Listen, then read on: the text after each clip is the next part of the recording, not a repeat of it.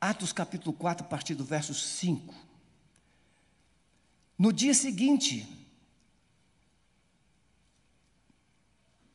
reuniram-se em Jerusalém as autoridades, os anciãos e os escribas. No dia seguinte de quê? Pedro e João haviam feito um milagre, um coxo andou. E diante desse milagre, um reboliço aconteceu em Jerusalém.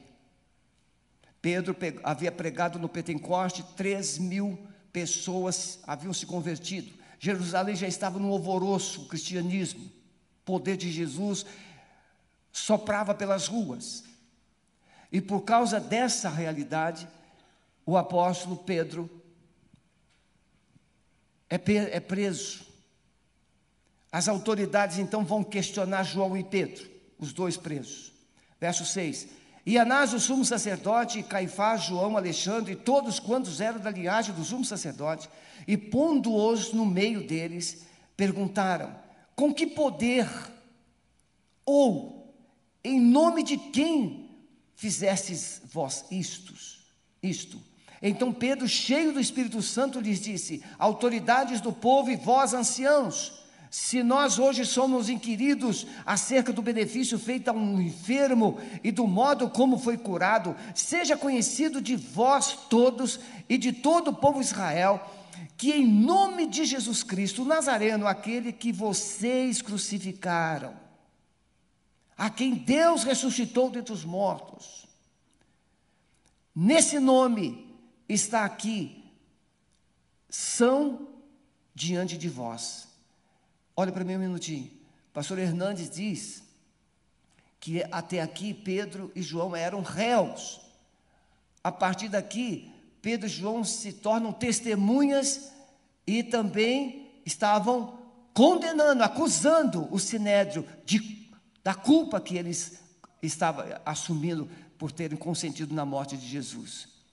Deus transforma pessoas que são réis ou réus em pessoas que são testemunhas. E eu estava ali, irmãos, pensando durante o louvor, é, na China e em outros países, mas muito especialmente na China, era natural, era esperado, era comum que militares, pessoas fardadas, chegavam nos templos. Isso aconteceu na Romênia, no tempo da Guerra Fria. Militares chegaram dentro de um templo e com as metralhadoras em punho disseram assim: quem for cristão verdadeiro fica, o resto pode ir embora. Metralhadoras. E aí houve uma debandada e ficou um grupinho de crentes lá dentro do templo, pensando que ser, seriam fuzilados. Aí os soldados húngaros colocaram as armas no canto da parede assim, então agora vamos começar o culto porque eu quero adorar junto com crentes verdadeiros. Isso aconteceu muito. Porque se os soldados fizessem aquilo no meio de crentes falsos, os crentes falsos iriam denunciar os soldados. Isso aconteceu muito no tempo da Guerra Fria. Rússia, Hungria, Tchecoslováquia, Polônia. Mas na China aconteceu muito. Eu fico perguntando, irmãos, e ali eu estava pensando, Senhor, o que aconteceria se entrasse um homem aqui armado e dissesse, pastor, você vai morrer agora? Qual seria a minha reação? E vamos imaginar que esse, essa pessoa realmente executasse o pastor. Qual seria a reação da igreja no, dia, no domingo seguinte? Vocês estariam aqui ou estariam chorando em casa? Se é que vão chorar.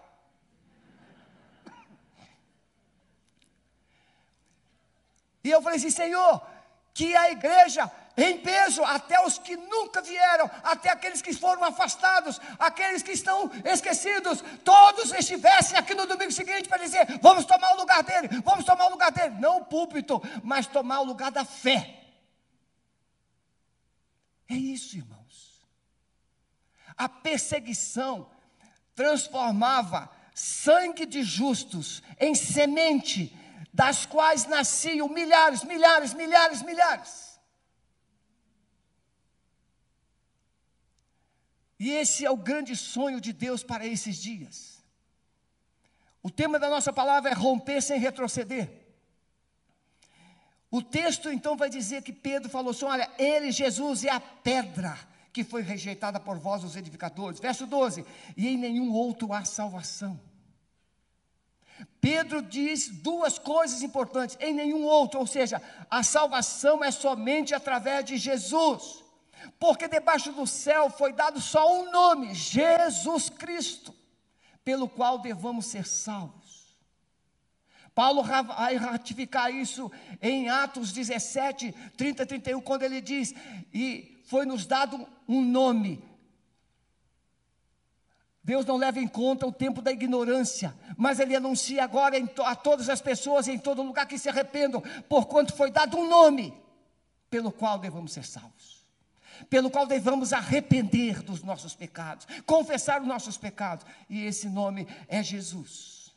Então a nossa palavra, irmãos, é uma palavra que busca encorajamento, que busca despertamento, que busca nos tirar da zona de conforto, que nos busca é, nos levar de volta para o nosso lugar, que é de testemunhas da fé, não de frequentadores de templos. Após o Pentecoste, os discípulos foram revestidos de poder e começaram a testemunhar com ousadia o poder da palavra de Deus. Pedro prega, três mil pessoas se convertem. Obviamente, isso trouxe uma alegria para os apóstolos. Três mil pessoas aceitam Jesus, três mil pessoas são batizadas, há uma alegria tremenda no meio da igreja. Mas Pedro agora é preso, João é preso, e eles estão lá diante do sinédrio. Mesmo sendo perseguidos e presos, os discípulos não deixaram de anunciar a salvação em Jesus. Eles continuaram pregando, eles continuaram anunciando. Pedro dá um testemunho. Quando ele é questionado, ele é encurralado, Pedro e João, pelos apóstolos, pelo sinédrio. Pedro e João diz assim: olha, o sinédrio diz assim: olha, se vocês não falem mais, não falem mais desse nome, senão vocês serão presos. Mas antes, irmãos, o que, que Pedro e João fizeram? Um milagre. Um homem de 40 anos está agora andando, um paralítico de 40 anos está andando. E a religião é assim, irmãos. Irmãos, eu tenho visto isso. Bem, teologicamente falando, não dá para a gente entender essas coisas que acontecem. Vocês são pentecostais. Como explicar? Explicação não resolve. Eu já disse. Fatos um homem era paralítico, agora ele anda. Lembra do cego do capítulo 9 de João? Fizeram, chamaram o pai dele. Esse é teu filho? É. Ele era cego? Sim. E como é que ele vê? Não sei, pergunte a ele. E chamaram, já tinham perguntado não sei quantas vezes, e chamaram esse cego de novo. Mas você era cego? Sim. E como é que você vê? Olha, um homem chamado Jesus veio e disse para eu ver. Não, esse homem não é de Deus. Irmãos, isso é a religião. A igreja precisa parar de questionar e começar a viver a simplicidade do Evangelho. Evangelho é Jesus, o Jesus que foi na cruz, o Jesus que morreu, o Jesus que ressuscitou, o Jesus que vai voltar. O Evangelho é simples, é só isso.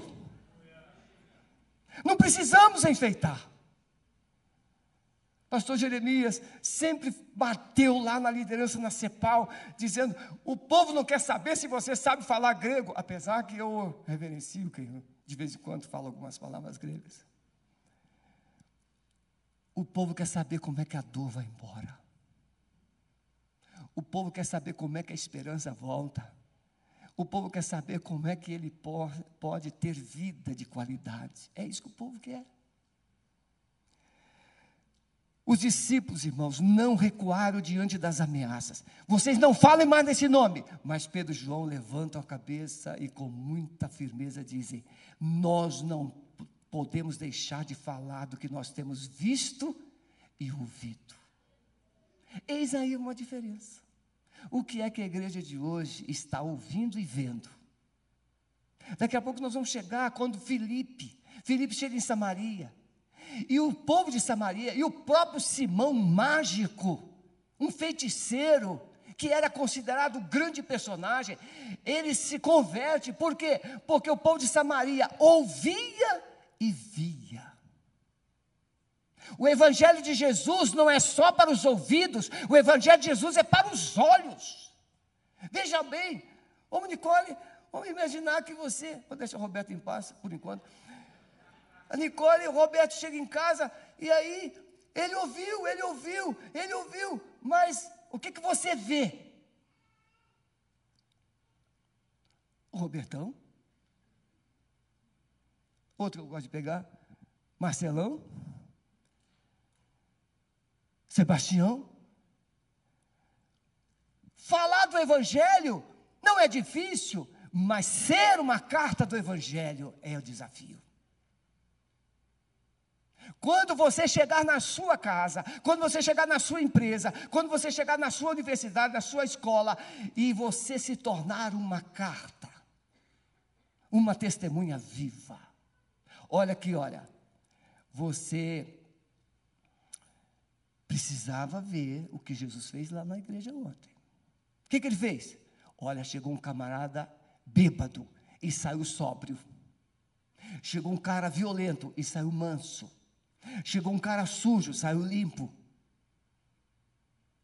Chegou um camarada que estava divorciado 200 anos e ele voltou para casa correndo para pedir perdão à esposa. É isso.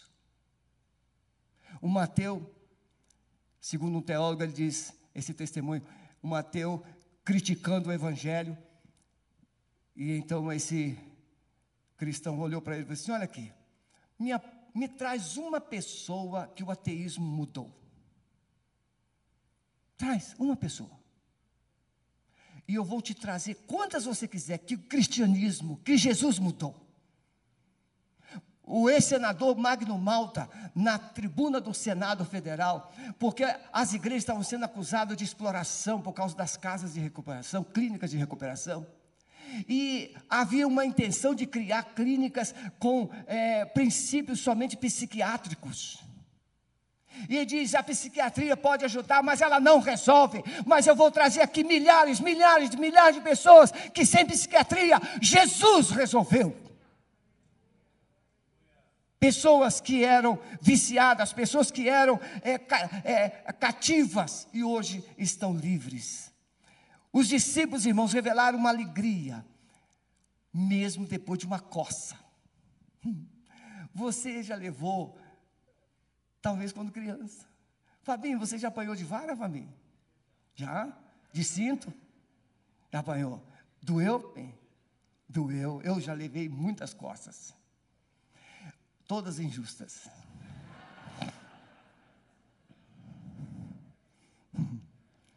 É que você não sabe a razão. É, eu poderia, mas não, não estou aqui para explicar.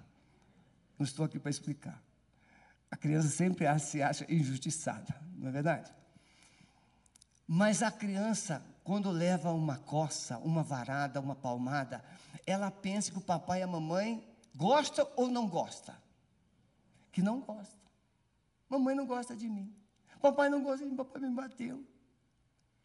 Receber varadas e palmadas não é nada bom para quem recebe. E nada bom para quem dá. Lembro quando João Pedro tinha mais ou menos oito anos e eu havia dito para ele, a gente pastorava uma igreja que era alta e nós íamos construir em cima, tinha um muro. Eu falei assim, meu filho, nada de soltar pipa lá em cima. Um dia eu chego das visitas está o João Pedro deitado na mureta. Tinha uns 10 metros de altura. E aí eu não podia nem gritar, senão eu cairia. E eu fui devagar, cheguei, segurei, vamos para casa. Você vai apanhar hoje. E aí ele foi quietinho. Cheguei no quarto, senta aí na cama. Você vai apanhar por isso, por isso, por isso, por isso. Você está entendendo? Está certo? Papai já avisou quantas vezes? Você vai apanhar agora. E então ele diz assim: Pode bater, pai, porque eu mereço. E começou a chorar. Aí eu também comecei a chorar. E ele, e ele não apanhou naquele dia.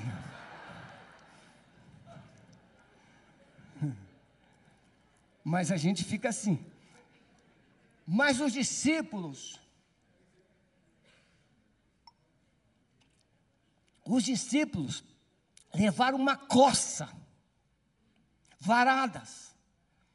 E como é que eles saíram? Saíram jubilosos, por terem sido achados dignos de receberem afronta e castigo por causa do nome de Jesus. Lá na sua empresa, na sua universidade, no lugar que você convive mais tempo, seja onde for, na sua casa, porque às vezes a família é constituída de todos é, resistentes a Jesus. E você então recebe palavras de humilhação, palavras de crítica, palavras de resistência, é você é acusado disso, acusado daquilo, e você então comece a cantar. É difícil, na é verdade? Quando alguém da sua família te humilha, te descredencia, é muito difícil você cantar, mas eles saíram jubilosos, cantando, orando, glorificando a Deus por terem sido achados dignos de sofrerem afronta por, causa do nome de Jesus. Então, sofrimento. Irmãos, sofrer quem aqui já leu os capítulos 6 e 7 de Atos e lembra da história de Estevão? Quem já leu? Se você não leu, leia hoje, por favor.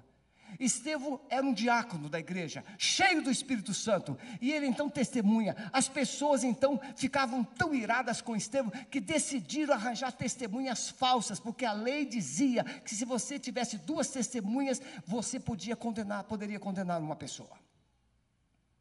E Estevão foi acusado injustamente de blasfemar contra Deus. Mas os seus acusadores, ao olharem para ele, viram-no como um anjo. Viram o seu rosto como um anjo. Olha só, ouvindo eles isso, enfureciam-se o seu coração. Irmãos, toda perseguição, sofrimento não conseguiu roubar a fé desse discípulo enfurecido no coração e rangia os dentes. Mas ele, estando cheio do Espírito Santo, fixando os olhos no céu, viu a glória de Deus e viu Jesus em pé, à direita de Deus. E ele disse então: Eis que vejo os céus abertos e o filho do homem que está em pé à direita de Deus. E eles então gritaram e levaram Estevão para fora da cidade e o apedrejaram.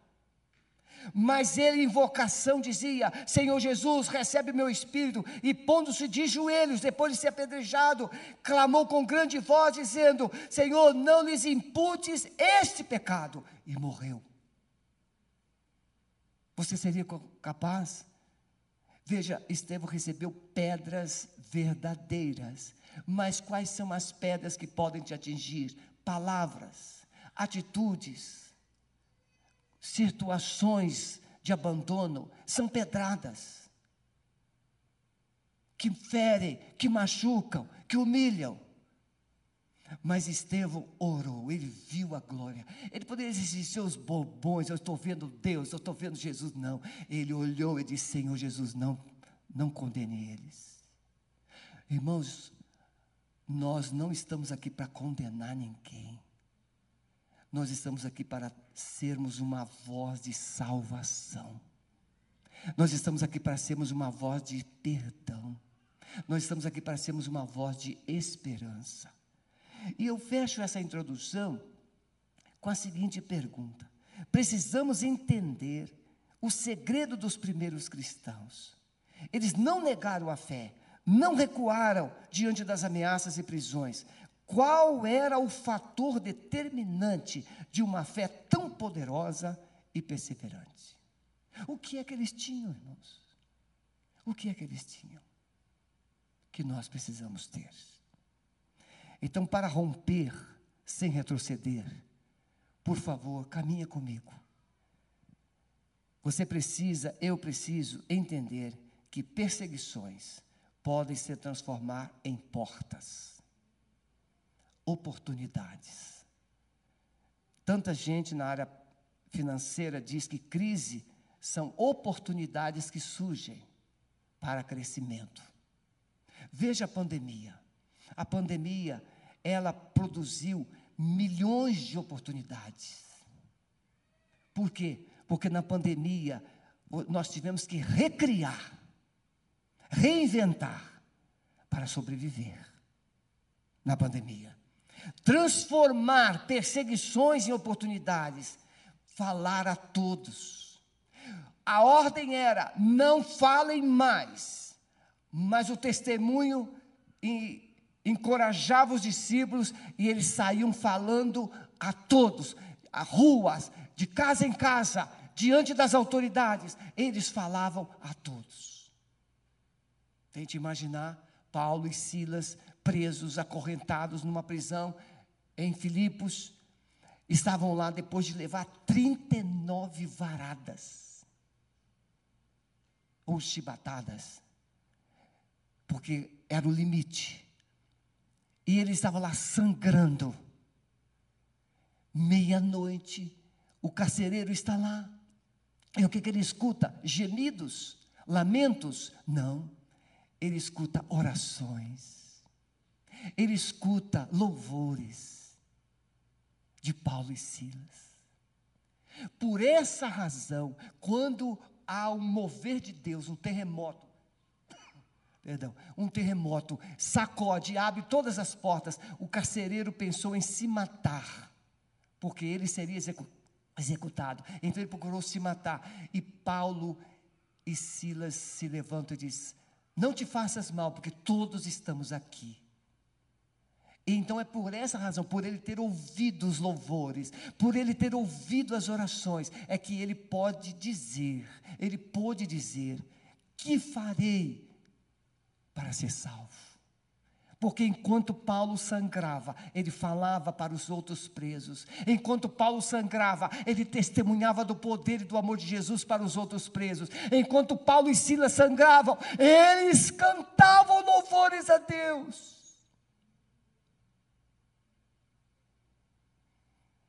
Meus irmãos, o louvor dentro de um hospital como eu tenho crescido e aprendido. Chegar no hospital, uma pessoa moribunda, uma pessoa idosa. Uma vez eu fui chamado aqui no hospital evangélico, meia-noite, porque o marido estava já. Essa pessoa, a filha, é membro aqui ainda. Pode estar aqui, ela testifica.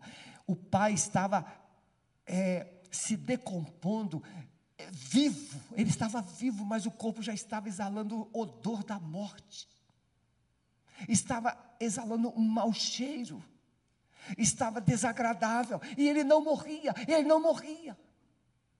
E essa família me chamou, e naquele hospital eu disse, cantei um hino para ele. Se paz a mais doce me deres gozar, se dor a mais forte sofrer, ou seja o que for, tu me fazes saber que feliz com Jesus sempre sou. Eu dizer, meu amado, tem alguém que você precisa pedir perdão, tem alguém que você precisa perdoar, faça isso agora. E ele fez, e ele morreu. Adorar a Deus nas, nas circunstâncias mais adversas testemunhar do Senhor Jesus. Irmãos, quando Jesus manda os discípulos sair, vocês vão para todo o mundo, preguem o Evangelho, ser minhas testemunhas. Os discípulos ficaram em Jerusalém. Jerusalém era confortável, Jerusalém os apóstolos faziam os milagres, Jerusalém era o fervo. Irmãos, quem é que não quer ficar num, numa igreja onde eh, as coisas maravilhosas estão acontecendo? E estavam lá em Jerusalém, e o poder de Deus, milagres. Eles colocavam, irmãos, eh, os paralíticos na calçada, para que quando Pedro ou algum dos apóstolos passasse, a sombra pudesse tocar. E o texto diz que eram todos, todos, todos curados. A sombra dos apóstolos curava. Os aventais, os lenços de Paulo eram levados, porque os lenços de Paulo, que eram usados para enxugar o suor do rosto, que Paulo trabalhava lá naqueles porões, fazendo tendas, e suava, transpirava. Paulo enxugava aquelas toalhinhas, aqueles panos velhos que Paulo usava para enxugar o rosto. Nós sabemos que o suor é a essência do nosso ser. Aqueles lenços eram levados e as pessoas eram curadas. Então não adianta esse negócio de lenço ungido, é pano ungido. Não, o suor de Paulo tinha unção, porque Paulo era ungido. Mas eles queriam ficar em Jerusalém. E o que, que o texto então vai dizer? Veio uma perseguição com a morte de Estevão. Olha o capítulo 8, irmãos. Capítulo 8, Diz assim: naquele dia levantou-se grande perseguição contra a igreja e que estava em Jerusalém, e todos, exceto os apóstolos, foram dispersos para pelas regiões da Judéia e Samaria. Saulo entrava pelas portas das casas, arrastando pessoas, prendendo pessoas, levando para as prisões, consentindo em suas mortes. Saulo. Verso 4 do capítulo 8. No entanto, os que foram dispersos iam por toda parte, anunciando a palavra. Eles queriam ficar em Jerusalém, mas Deus os tirou de lá. Eu quero dizer para você que você pode estar numa zona de conforto e você pode estar resistindo a uma voz de Deus, uma direção de Deus. Deus pode tirar o seu conforto para que você saia do seu lugar, saia da sua posição e vá fazer o que ele mandou. E os discípulos foram pregando por toda parte o evangelho. E é assim que Filipe chega em Samaria. E Filipe faz lá uma das maiores conferências do Novo Testamento. Sair, irmãos, é decidir obedecer, sair é decidir buscar o propósito. Ficar muitas vezes é conveniência, mas sair pode significar eu estou atrás do meu propósito. Eu não estou falando para você sair da Alameda, não estou falando para você sair da sua família, eu estou dizendo para você sair do seu estado de inércia, de apatia. Porque nós podemos ser membros de uma igreja, mas temos um coração no mundo todo. E só no, não somente no nosso guetinho, nos nossos interesses. Não.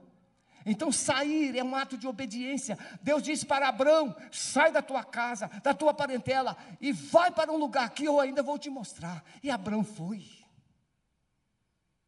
E andou, ele viu a terra, mas não possuiu a terra. Sair com poder e autoridade. Jesus disse no capítulo 1 de Atos: E recebereis poder ao vir sobre vós o Espírito Santo, e ser-me-eis testemunhas, tanto em Jerusalém, Judéia, Samaria, até os confins da terra. O poder de Jesus não está restrito ao templo. O poder de Jesus está dentro de você. Coloque a sua mão no seu coração a mão direita. Diga: o poder de Jesus está dentro de mim. Eu tenho autoridade para usar o poder de Jesus para abençoar pessoas.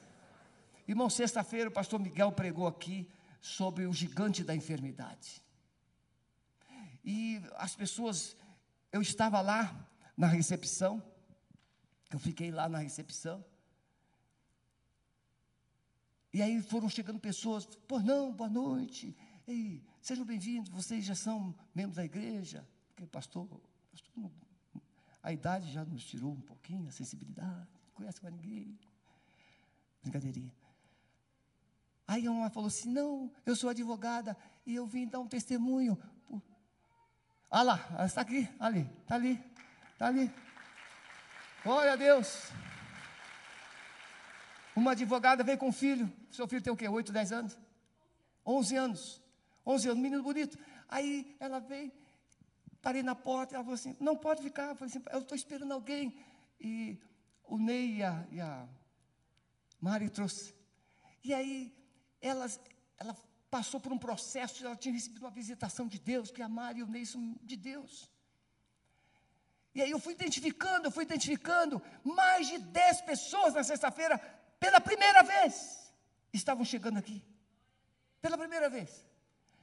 E aí nós vamos conversando, E aí, na hora da oração, o pastor Miguel pegou uma palavra poderosa, eu fiquei ali observando e fui chamando intercessores masculinos, intercessores femininos, e fomos orientando, orientando, mas aí não sobrou mais ninguém, e a minha garganta estava, como sempre, nesse pigarro.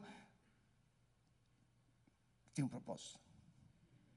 Esse pigarro para eu tomar água, mas ele está com os dias contados. Diga amém. Aí tinha aqui um, duas pessoas aqui, e o Espírito Santo falou assim: ore por ela. E nós começamos então a trazer uma palavra profética. Irmão, foi um mover de Deus tremendo. Deus usa o pastor, Deus usa o Joãozinho, Deus usa a Maria, Deus usa o Pedrinho. Você é corpo. O poder está no corpo. Você precisa deixar que esse poder flua. Abra a tua boca e tá encherei.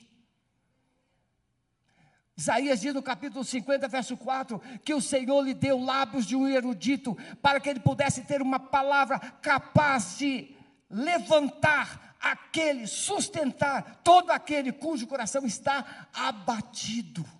Você tem uma palavra para o abatido, você tem uma palavra para o oprimido, você tem uma palavra para o perdido, você tem uma palavra, porque você é igreja.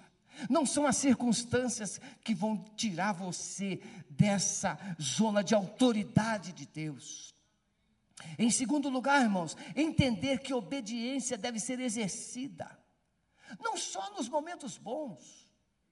Ser dizimista é fácil, irmão, ser dizimista? É e não. Contei aqui a, a experiência do pastor Sidaco, que veio aqui um membro da igreja dele ganhava é, 1.500 reais. Era dizimista fiel. E ele foi abençoado, um emprego novo, passou a ganhar 15 mil. E aí ele passou a ter dificuldades. Porque ele dizimar 1.500 era muito. E aí um dia ele procurou o pastor, foi lá no gabinete, pastor, eu queria que o senhor orasse por mim, porque eu estou com dificuldade. Eu, eu ganhava 1.500 e eu dizimava fielmente, agora ganho 15, pastor. Isso tem muitos anos. Aí, eu estou com dificuldade. Pastor, não, não, problema não, você ajoelha aqui. Senhor Jesus, esse teu filho tinha, tinha facilidade de dizimar com 1.500. Faz ele voltar a ganhar 1.500. Não, pastor!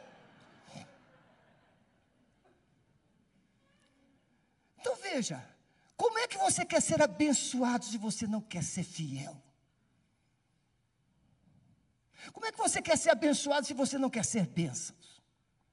Como é que você quer ser olhado por Deus se você não quer olhar para ninguém? Como é que você quer ser um instrumento, é, que Deus use alguém para te alcançar, se você não quer ser instrumento também para alcançar outros? Não, irmãos. A obediência. Entender que a obediência deve ser exercida na fartura e na escassez. Eu tive um casal de ovelhas no meu primeiro pastorado. Os filhos não vão rir porque é verdade, a Sueli está ali como testemunha. Pai de 23 filhos. Acreditam? Está meio duvidando, né? Eram capixabas como eu. 16 vivos. E esses filhos, ao visitarem esse casal, irmão Arsênio e irmã Elcia. A irmã Elcia era tão angelical que quando eu chegava para fazer visita, ela colocava a mãozinha assim e ficava assim. Uma coisa assim, celestial. Ele falou assim, pastor, aqui está o caderno. Meu filho fulano trouxe 100. Eu já separei aqui, dízimo, 10. O outro filho trouxe 150. Eu já coloquei aqui, dízimo, 15. Irmãos, eles ganhavam. Além da aposentadoria, os filhos levavam. E eles separavam no caderno, para não esquecer. Irmão, sabe o que é uma família feliz? Sabe o que é um vovô que com 89 anos comia carne seca no feijão? E não tinha como ficar sem carne seca no feijão? Aquele homem forte, eu acompanhei até 99 anos. Fidelidade. Homem de oração. Homem amoroso. que não se esquivava da fidelidade, quando um filho deu uma festa de bagunça na casa dele. Ele foi lá no meu gabinete e disse: Pastor, meu filho precisa de disciplina. Ele não encobria. Ele era fiel. Ser fiel, irmãos, nas farturas, nos bons tempos, e ser fiel nos maus tempos. O anjo do Senhor disse então a Filipe: tudo isso que eu coloquei para mostrar. Filipe estava fazendo um grande trabalho em Samaria, milagres, pessoas se convertendo, um verdadeiro avivamento. E aparece um anjo e diz assim: Filipe, sai daqui e vai para a estrada que vai de Jerusalém para Gaza, porque tem uma pessoa que precisa ouvir o que você tem. Felipe não discute, não questiona, ele sai do lugar de grandes obras, ele sai do lugar de grandes sinais, ele sai do lugar. Felipe prega, irmãos, e um feiticeiro se converte. Vocês sabem o que isso impacta uma cidade. O feiticeiro agora é um crente que não sai do lado de Felipe para lugar nenhum, só para na hora de dormir. E Felipe obedientemente sai e vai lá para a estrada de Gaza para falar com o eunuco, tesoureiro da rainha de Candace. Uma pessoa. E o tesoureiro é salvo. Vocês sabem que os etíopes eram uma nação muito numerosa. Muito numerosa. Agora imagine o, eu, o eunuque, que é o secretário da fazenda ou ministro da fazenda lá da Etiópia, aquele homem com a autoridade que ele tem, ele ia falar para quem? Primeiro para a rainha. A rainha se converteu. Para quem que foi falar? Para os outros ministros, para as autoridades. Aquele país nunca mais foi o mesmo, porque Filipe disse sim para o Senhor. Tem muitos lugares que não mudaram, porque Deus mandou você ir lá e você não foi. Tem muitas famílias que não mudaram, porque você não foi lá. Você não foi. Deus mandou você fazer uma visita, Deus mandou você dar um telefonema, Deus mandou você fazer alguma coisa e você ficou. Essa voz não é de Deus. É porque tem gente que só entende voz de Deus quando é a seu favor deixar o lugar onde nós estamos sendo perseguidos pode ser convidativo, mas deixar o lugar onde nós somos aplaudidos é desafiador. Deixar o lugar onde nós somos perseguidos, eu quero é sair desse lugar. Fui pregar, já falei isso aqui uma vez, fui pregar numa igreja e o pastor no gabinete me falando sobre algumas situações. Na, na verdade, ele não falou nada, foi depois do culto.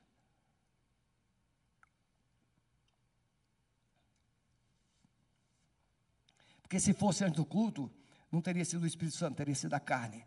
Eu cheguei nessa igreja, aniversário da igreja, estou pregando, e aí, como sempre, às vezes eu escolho alguém para falar o nome, né? E aí, vou pegar você hoje, Jaqueline. Jaqueline. Aí eu cheguei assim, assim, minha irmã, qual o seu nome? Ah, fulano de tal. A irmã ficou doente nos últimos 30 dias? Não. Mas não ficou doente?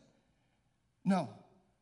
E, mas se a irmã tivesse ficado doente, gostaria de ter recebido uma visita? Ah, sim. Mas a irmã não ficou doente? Não. Então, se a irmã não ficou doente, quantas pessoas a irmã visitou neste mês? Quantos doentes a irmã visitou? E ela disse: Ninguém. Mas se a irmã tivesse ficado doente, a irmã gostaria de receber visita, e principalmente do pastor, né, minha irmã? Minha irmã, meus irmãos, aquela mulher estava perseguindo o pastor, porque ele não fazia visita, porque ele estava perseguindo o pastor. E eu não sabia.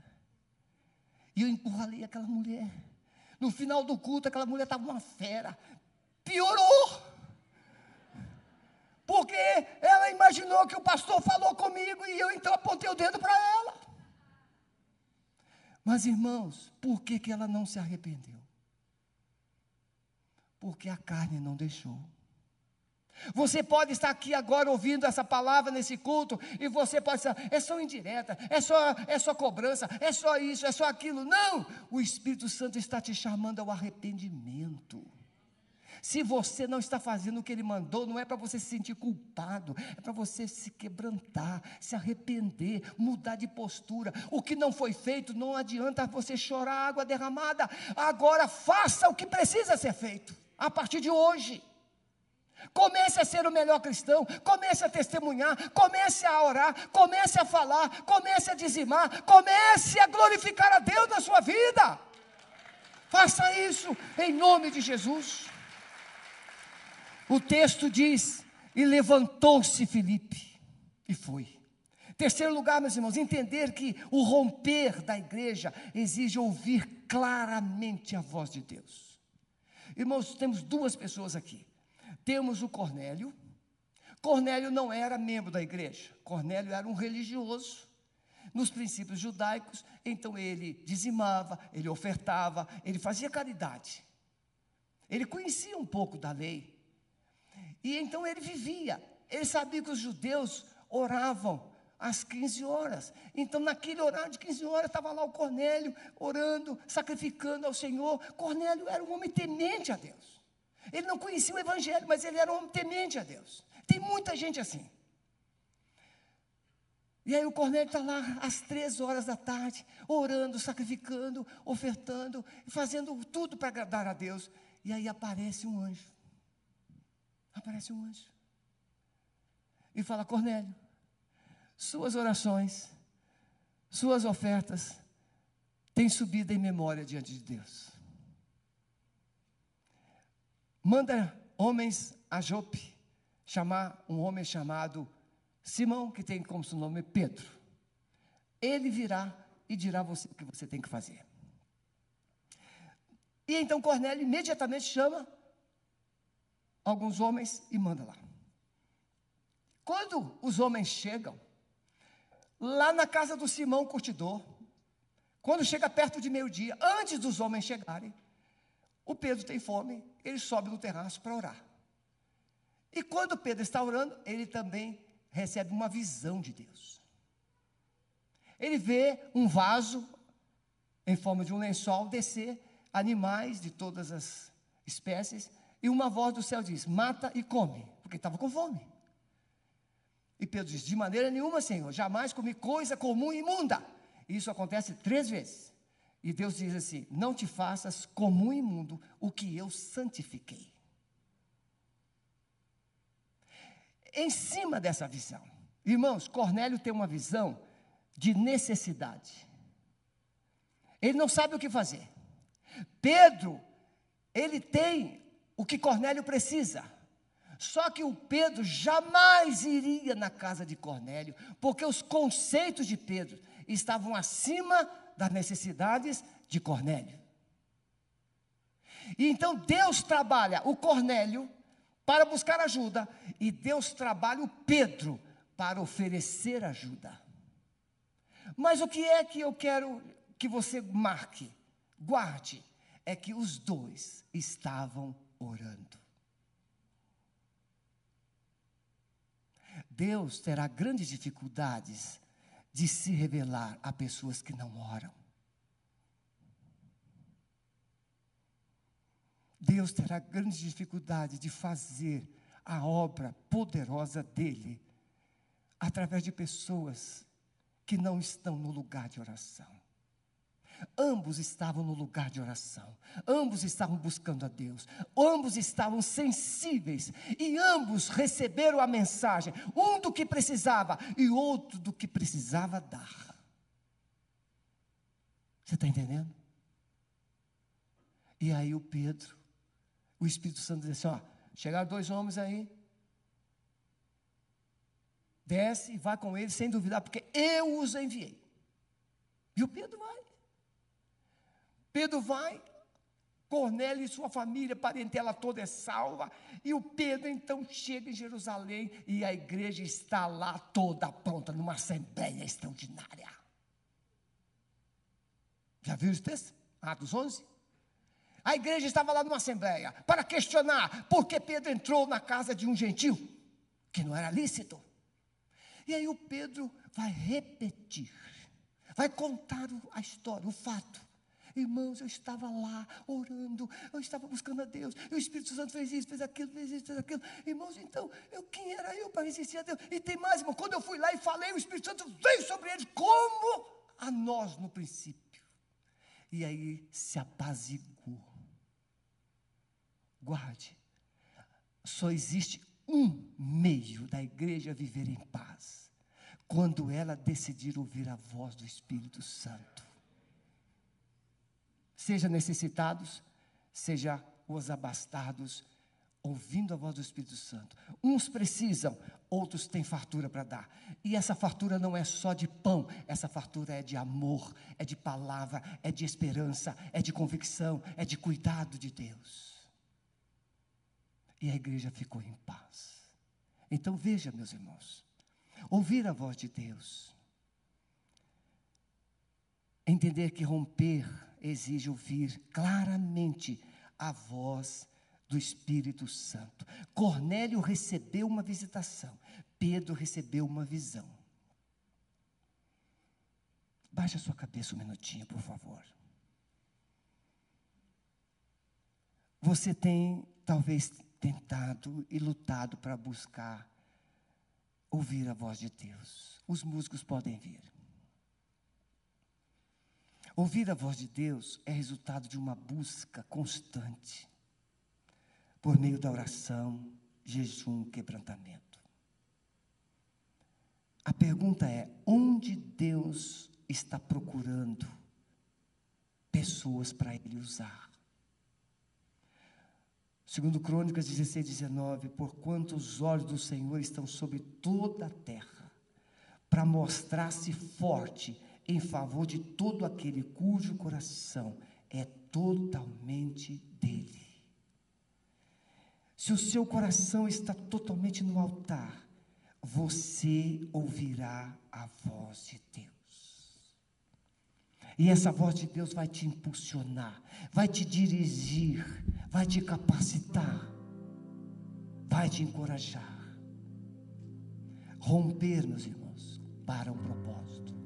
Não é romper para sair da situação, não é romper para sair do fracasso, não é romper para sair de um lugar inconveniente, não é romper para sair de alguma coisa, não, é romper para vencer, é romper para conquistar, é romper para servir, é romper para obedecer a Deus. O maior inimigo que você tem é você mesmo.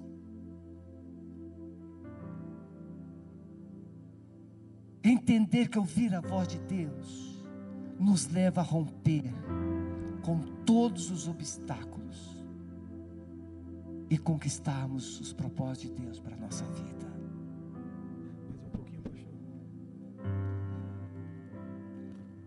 Você entendeu isso? Perseguição, injustiça, prisões, perdas, sofrimento, morte Nada disso roubou dos primeiros cristãos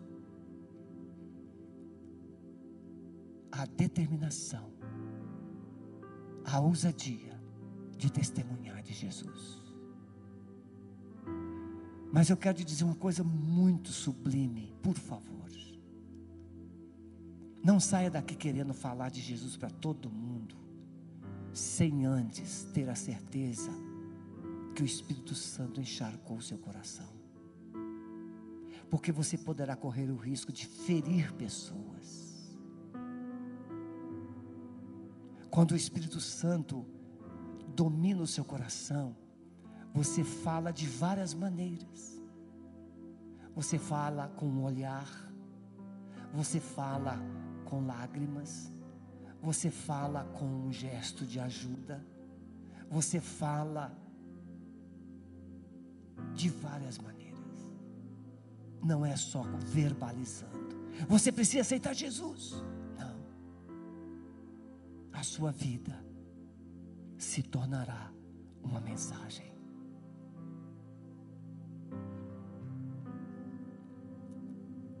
Romper é a palavra de ordem nesta manhã. O que você precisa romper decidir ser a pessoa que Deus quer? Pense. O que, que você precisa romper? Você quer romper? Então deixe o seu lugar e venha aqui para o altar, porque o Espírito Santo vai te revestir de autoridade, vai te revestir de unção, vai te encorajar, vai te capacitar para você romper com seu orgulho, com a sua vaidade, com a sua resistência, com a sua incredulidade, com a sua religiosidade. Ele vai te ajudar você a romper. Vamos adorar o Senhor. O Espírito Santo está aqui, tocando nessa ferida, tocando nesse trauma, tocando nessa área de resistência. E Ele está dizendo, filho.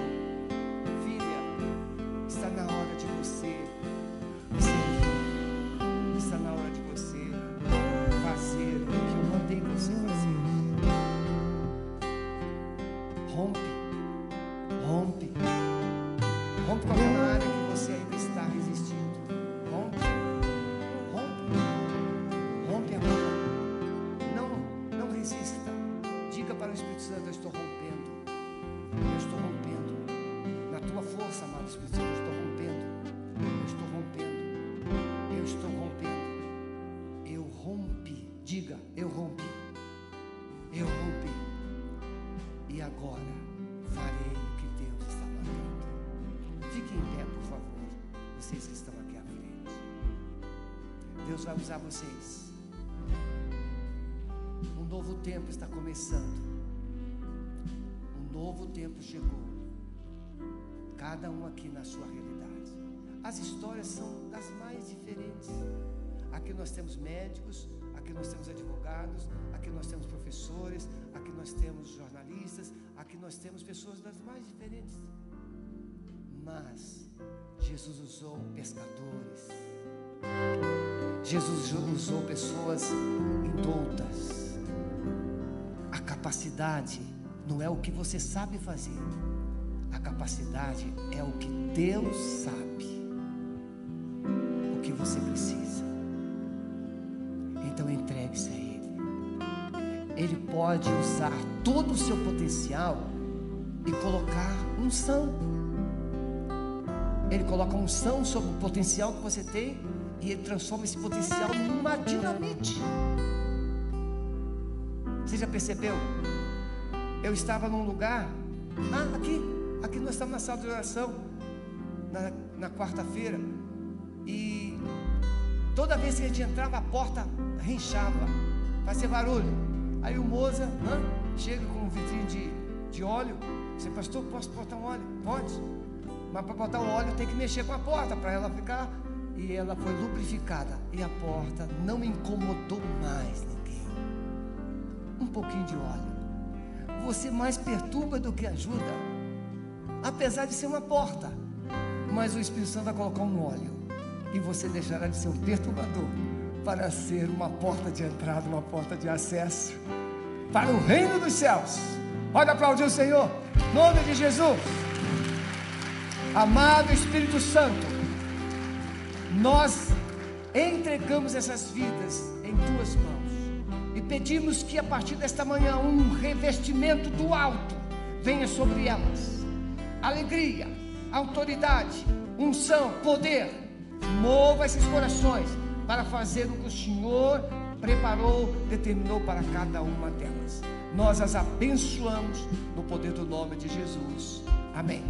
Olhe para mim mais um minutinho, você que também está no auditório, lá na galeria.